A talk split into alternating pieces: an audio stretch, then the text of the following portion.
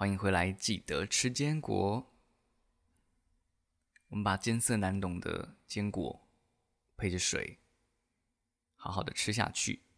成为我们的养分。一起加油吧！今天开头的钢琴听起来是不是有一种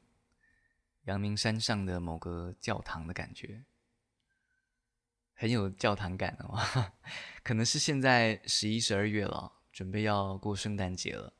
虽然我觉得这几年圣诞节的气氛又比以前更淡了，是蛮可惜的。但是，嗯，圣诞节的意义我们都还记得，所以我们依然可以保持着一个善良的心，在这个美好的季节祝福这个世界。好的。今天我们要继续介绍第四种的所得类别，是不是跳得很快？我真的好希望我当时的大学老师哦，或者是什么补习班啊什么，可以这样子教，就是你可以在很轻松的方式下面学习。但可惜，因为那个是学校和补习班嘛，毕竟是付了钱来的，没有人喜欢听过多的废话，所以才会这样子。那现在也没有这方面压力了，我们就舒舒服服的来学习吧。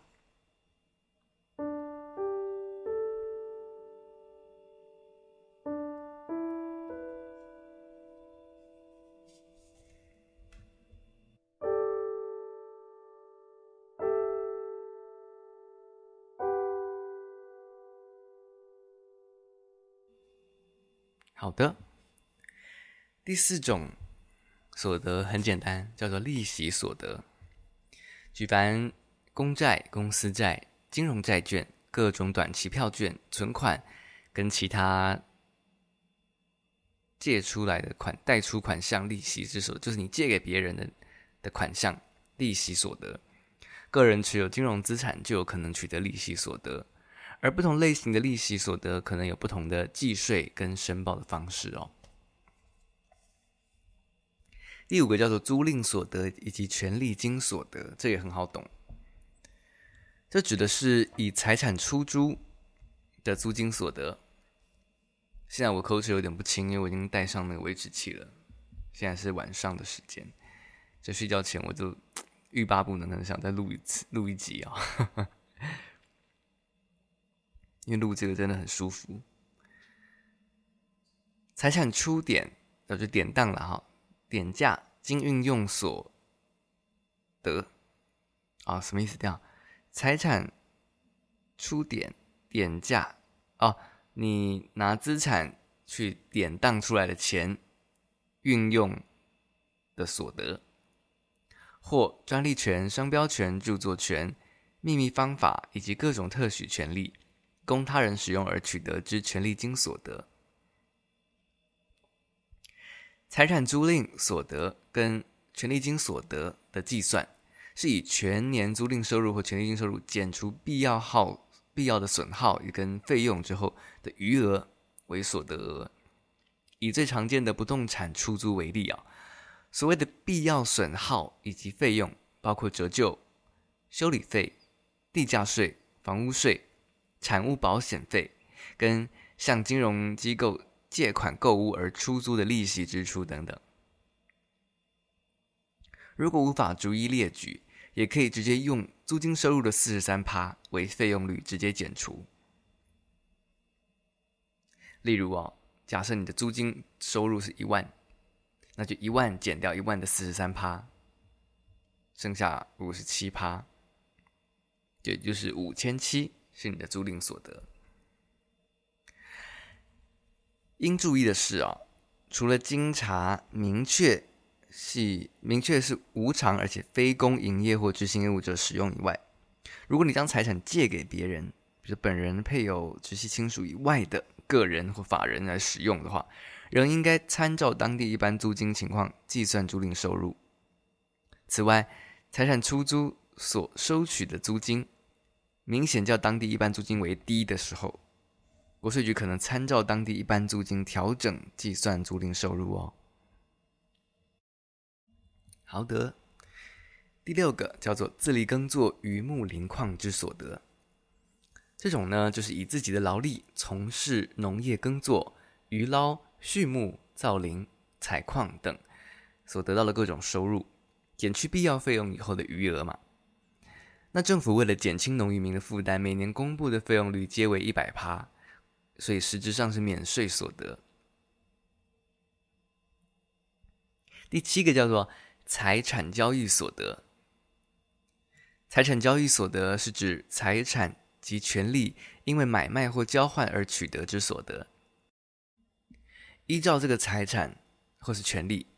它原本是呃你你出价买来的，或者是继承或是赠与来的。财产交易所得的计算有下列两种计算公式哦。哪两种啊？好，如果你是出价买来的，那你的成那就是成交价减原始取得的成本减因为取得改良及移转该项资产而支付的一切的费用。好，如果你的是你的财产或权利是继承来的或是赠与而取得的，那就是成交价减继承或取受赠的时候的实价，减因为取得而支付这一切费用。房屋交易所得是最常见的财产交易所得之一。出售或交换房屋所得归属年度，以所有权移转登记完成日期的年度为准。拍卖房屋以买受人领得执行法院所发给权利移转证书日期的那个所属年度为准。而关于房地产交易的相关课税议题，我将在后续的章节当中进一步讨论哦。这边有提到几个案例，就跟这个财产交易所的案例，我们一起来看，总共有三个例子。好，第一个例子叫做啊、呃，出售预售屋的所得为财产交易所得，应该并入出售年度的综合所得总额来申报哦。所谓的预售屋买卖，因为你尚未办理所有权登记，因为完工前的所有的权仍然是属于建设公司所有嘛，买方你只是购得一个未来取得房屋跟土地的权利，所以个人于建案完工前买卖购屋预约单，俗称红单，或是出售预售屋，也就是双方签订的这个预定房地买卖协议书，俗称白单。是预定不动产权利移转的买卖，这种权利出售所得的利益是财产交易所得哦。那由于预售屋买卖是预定不动产权利的买卖，并不是不动产本身的产权移转，所以它不是房地合一课税范围，应该以预售屋含土地部分金额交易的时候的全部成交价款。减除原始取得成本以及相关必要费用之后的余额，计算财产交易所得，并入出售年度的综合所得总额去申报个人综合所得税。此外啊，因为预售屋交易相对于一般的商品买卖，交易额庞大，如果买方在不同年度分次支付买卖价款，那财产交易所得归属年度是以交付尾款的日期为所属年度。当如果尾款交付日期不明的时候，可以原始出售该预售屋的建设公司，记载该次预售屋买卖双方与该公司办理预售屋买卖契约的异动日期，就是俗称的换约日的那个所属年度为所得归属的年度，避免产生单一交易那个所得因为不同年度收取价款而分年认列损益的这种状况哦。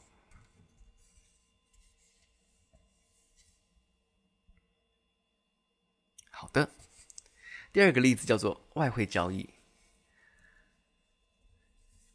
外汇交易利得是财产交易所得哦，应该并入个人综合所得总额去课税。个人从事外汇投资或买卖外币，在买卖时点的汇率不同，可能产生汇兑损益，因为银行不会列单去申报扣免缴凭单啊，个人应该自行计算损益，申报综合所得税。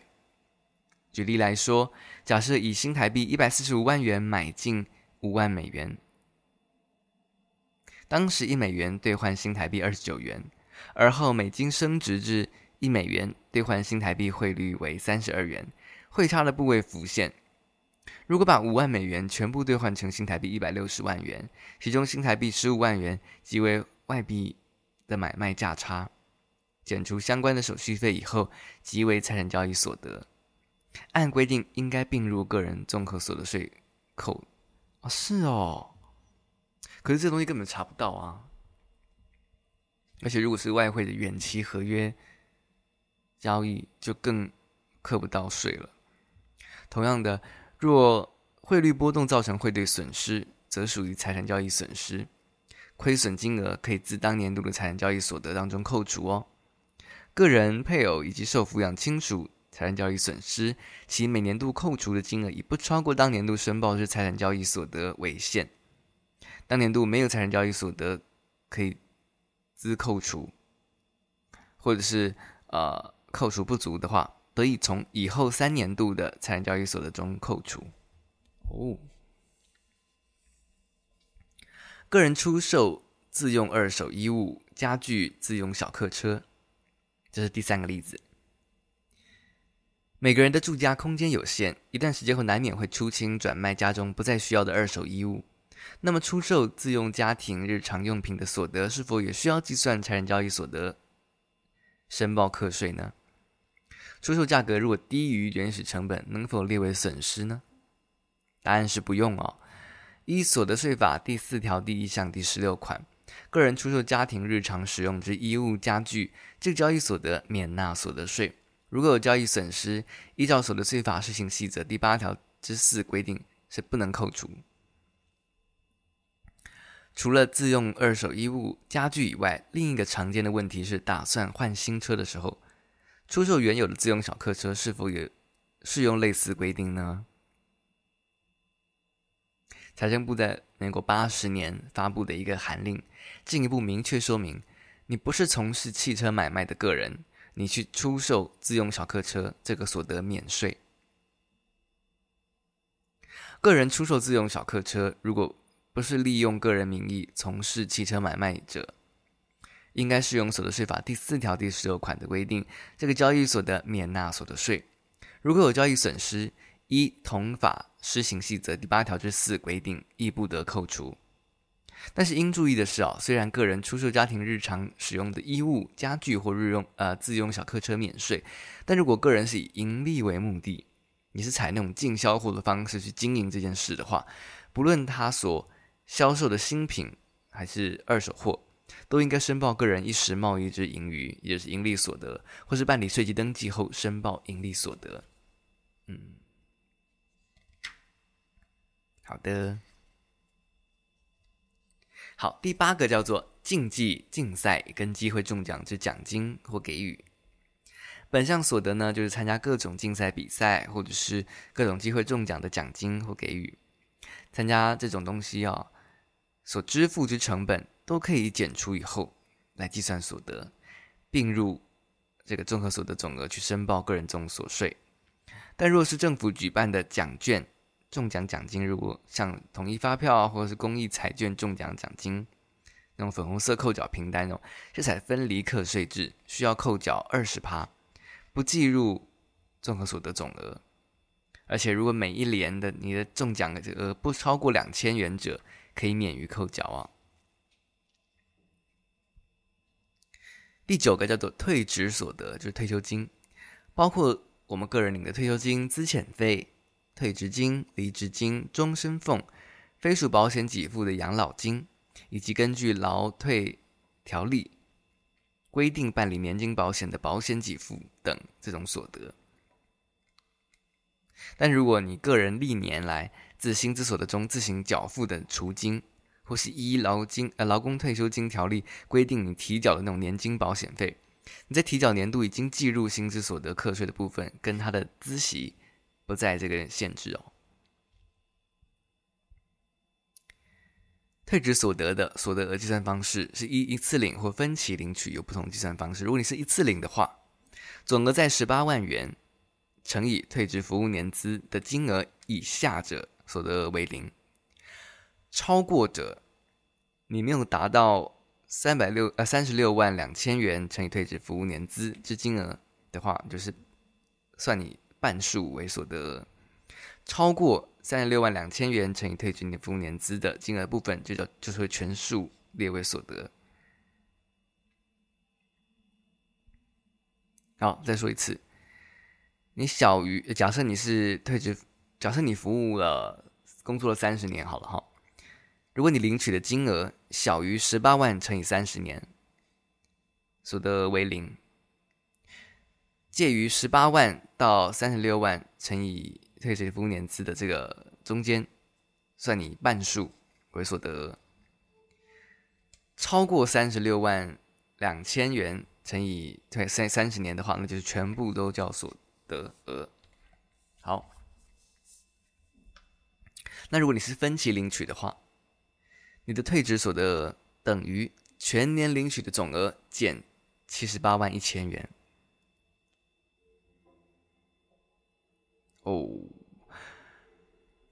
如果同时兼领一次退职所得跟分期退职所得，则上述中的可减除金额应该依领取一次跟分期退职所得的比例分别计算。啊，一一比例算，如果两种都有的话。好，第十种，其他所得，不属于我们前面讲的这九类的所得哦，就叫做其他所得，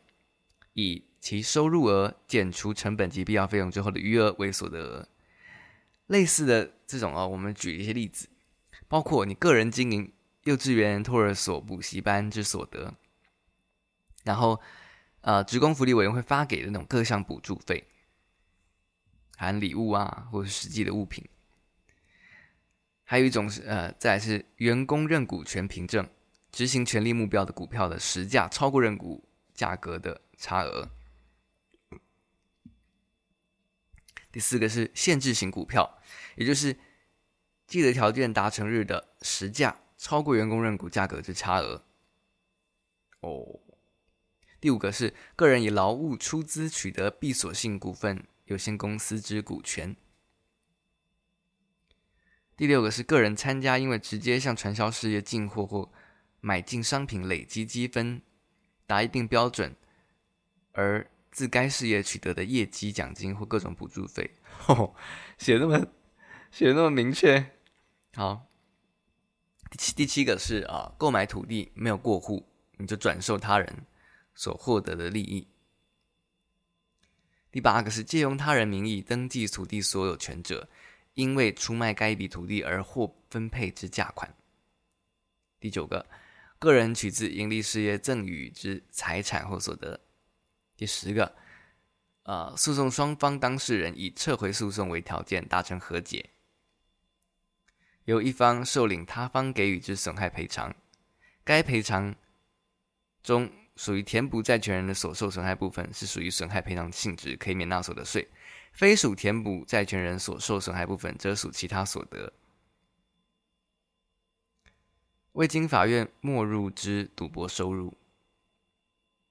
然后告发或检举奖金是采二十趴的分离课税，再来是与证券商或银行从事结构性商品交易之所得，采百分之十的分离课税。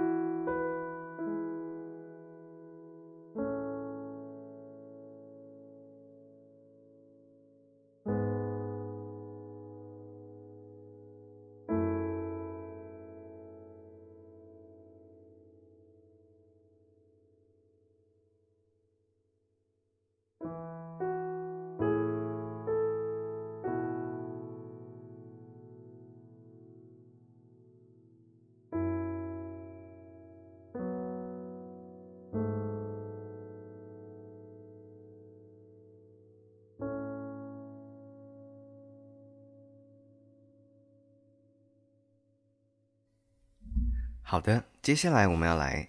介绍如何计算综合所得税。先前的章节中哦，跟大家介绍了综合所得税的个人所得可以分为十大类。那么这十大类所得的来源，必须都是我国境内来源所得才有课征综所税的问题哦。而境内来源的这十种类型所得加总以后的金额，在税法上我们称为综合所得总，哎，综合所得总额。就是十种全部加起来哈，那综合所得税的应纳税额，并不是以综合所得额乘以税率来计算哦，而是可以减除免税额跟扣除额之后的综合所得净额，才去乘上税率计算税额。那所得税率是由五趴到四十趴，共分为五级。此外，综合所得税是以家户为申报单位。夫妻及未成年子女必须合并申报。结婚或离婚当年，由于当年度的婚姻关系未满一整年度，双方可以选择合并申报或个别申报。受抚养的亲属，如直系尊亲属、已成年在学的子女、兄弟姐妹或其他家属，也可以合并申报。因此，减除免税额及扣除额后的综合所得净额。适用的累进税率，是否抚养亲属或抚养亲属的选择，都可能影响最后计算出来的税金多寡哦。那这边提到一个一个题外话，如果你的夫妻啊是因为感情不和睦或是家庭威胁而分居，符合下列其中一项条件，而且减负证明者，可以在申报综合所得税的时候勾选夫妻分居栏位，各自申报。第一个条件是符合民法第一零一零条第二项，难于维持共同生活，不同不不一起居啊，不同居已达六个月以上，向法院申请啊、宣告改用分别财产制者，在办理法院宣告之日所属年度以及以后年度申报的时候，都可以各自办理结算申报。第二个条件是符合民法第一零八九条之一，不继续共同生活达六个月以上，法院依照夫妻之一方、主管机关、社会福利机构或其他利害关系人之请求，或依他的职权酌定关于未成年子女权利义务的行使或负担者，在办理法院裁定之日所属年度跟以后年度申报的时候，可以减负裁定书影本，各自办理结算申报以及计算税额。第三个，总共四个。第三个是根据家庭暴力防治法取得保护令的，取得保护令有效期间之所属年度，可以减负保护令影本，去各自办理结算。最后一个是纳税义务人或配偶取得钱款通常保护令之前，已经取得暂时或紧急保护令者，也可以各自申报的时候哦。夫妻的所得以及各项扣除额会分开计算，但列报抚养亲属必须双方自行事先协调好，不可以重复申报。如果双方的协议不成，国税局会以受抚养亲属与谁同居一家、实际照顾日常生活起居以及负担抚养费等事实加以认定。是不是觉得我声音突然变不一样了？哎，对，因为。我睡了一觉起来，继续录，所以现在声音是比较放松的状态。好的，接下来我们来看的是综合所得税计算公式。计算公式用讲的，我不知道 O 不 OK，就是就是听不听得顺哦。试试看吧。综合所得税的应纳税额，并不是以综合所得总额去乘以税率，而是可以有一些免税额跟扣除额。那在年度期间，个人部分所得可能已经被预先扣缴啊，或是在大陆地区已经缴纳了，都可以在应纳税额当中扣除哦。啊，sorry，减除。因此啊，应纳税额在减除扣缴税额跟可扣抵税额之后，才是最后纳税义务人应该实际缴纳支付的税金。下面这个公式，我真的觉得用用念的不太我觉得用用念的会听不懂，就用看的好了。OK，后面应该会讲到一些解释。好，现在再提醒一次，如果是大陆地区来源所得，不是海外所得哦，需要申报综合所得税，只是不用缴而已，因为你在大陆当地，大陆当局已经收过一次税了。好，接下来我们讲到课税集聚跟累进税率。我国现行的综合所得税采累进税率，分为五个税率集聚，最低的税率是五趴，最高是四十趴。换句话说，所得与税负并非等比例增加。理论上，所得越高，适用税率也会逐级递增，加成效应下，税负也会更快速的增加。实务上，计算应纳税额并不会依课税级距分别乘上适用的。边际税率再加总，而是透过速算公式，以所得净额乘上边际税率以后再减除累进差额。速算公式在就是这边下面直接写出来，就是应纳税额等于所得净额乘以税率减累进差额。啊，就是累进差额，就是说，因为你可能呃五十四万以下是五趴，五十四万到一百二十一万中间是十二趴。所以每每个啊、就是中间这一段的累进的差额，其实嗯，在那个当下我是懂的啦。OK，好，那么有五种计税的方式哦。过去因为综合所得税申报要求将夫妻所得合并计税，或只能够薪资所得分开计税。这样一来，结婚后双方合计的所得额，因为被另一半加总以后垫高，不得不适用更高的税率级距，因此被戏称为婚姻惩罚税。所以一百零三年起，允许夫妻各类所得分开计算税额。目前申报综合所得税有五种计税方式，如下：第一种是全部合并来计税；第二个是纳税义务人的本人的薪资所得分开；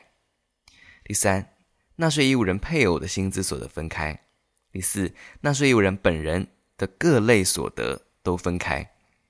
第五是纳税义务人配偶的各类所得都分开。好，再来讲到抚养亲属，综合所得税是以家户为申报单位的，夫妻及未成年子女必须合并申报。若个人或配偶有合于规定的抚养呃亲属的时候，可以选择申报抚养亲属，以计入他的免税额跟扣除额。同样的，选择申报抚养亲属，除了享受更多啊、增加的这些免税额跟扣除额之外，受抚养亲属的所得额也必须合并申报。因此，选择申报抚养亲属是否具有节税效果，仍然必须权衡比较。原则上，若申报抚养亲属所增加的免税额及扣除额合计大于所增加的所得额的时候，申报抚养亲属就具有节税效果，也就是小朋友没有赚钱能力的话了，就有节税效果。这样子，好。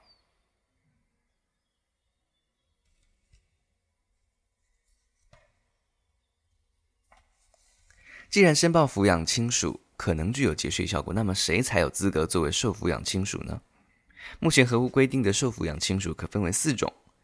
第一个就是直接是你生的直系尊啊，不是，sorry，呵 呵生你的直系尊亲属，你的老爸老妈跟你的亲生的子女，哎，不一定亲生啦，就是呃，就是你的子女、兄弟姐妹以及其他亲属或家属，受抚养亲属的身份及资格整理如三十页的表格，三十页在后面。好了，还有规定，就是啊，有你们有没有年满二十岁啊？没有的话就，就一定是有的话，就是看你们在校就读，或者你有没有身心障碍，或者无谋生能力等等。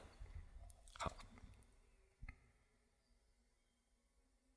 猎豹受抚养亲属在食物上可能会遇到彼此共同生活但登记不同户籍的家庭的的状况，这样能否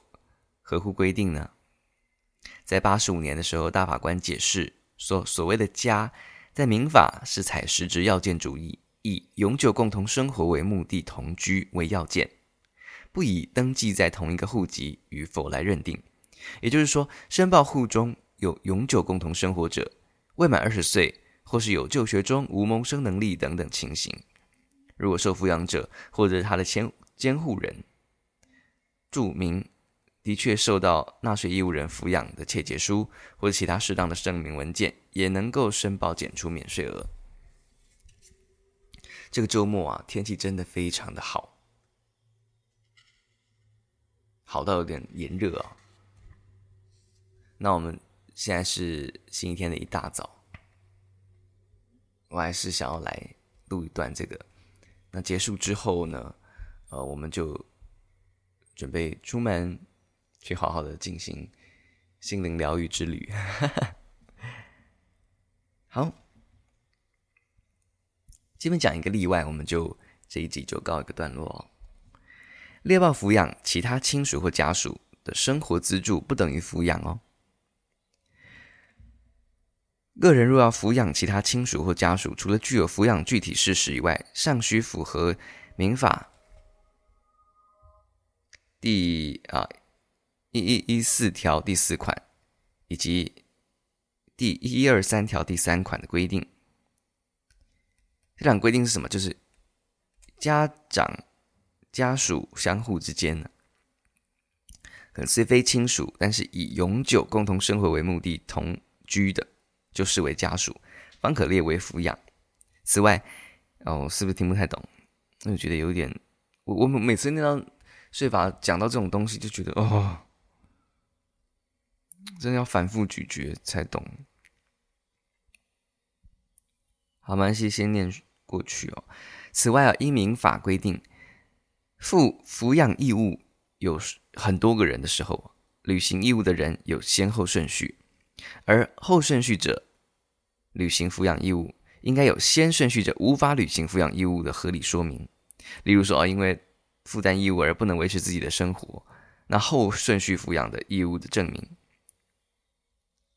就是如果你就比如说你具有家长与家属关系这样子，以及抚养具体事实。因此，若先顺序者有能力履行抚养义务，即使后顺序者因能力所及，本于同宗之谊而给予生活的资助，仍不能要求作为猎豹抚养的依据。哦，哦，就是可能父母很穷，然后养你养得很辛苦，然后可能叔叔也有资助你一点钱，那叔叔不能够报他抚养你，他只是一个生活资助而已，大概这个意思。好啦，我们这一集先到这边告一个段落。这一集很特别哦，这一集。我们总共分了三段来录，每一段我们中间都会放一点点钢琴，然后就是表示一个情境的转换哦。这集很特别，好了，我们下次再见喽，拜拜。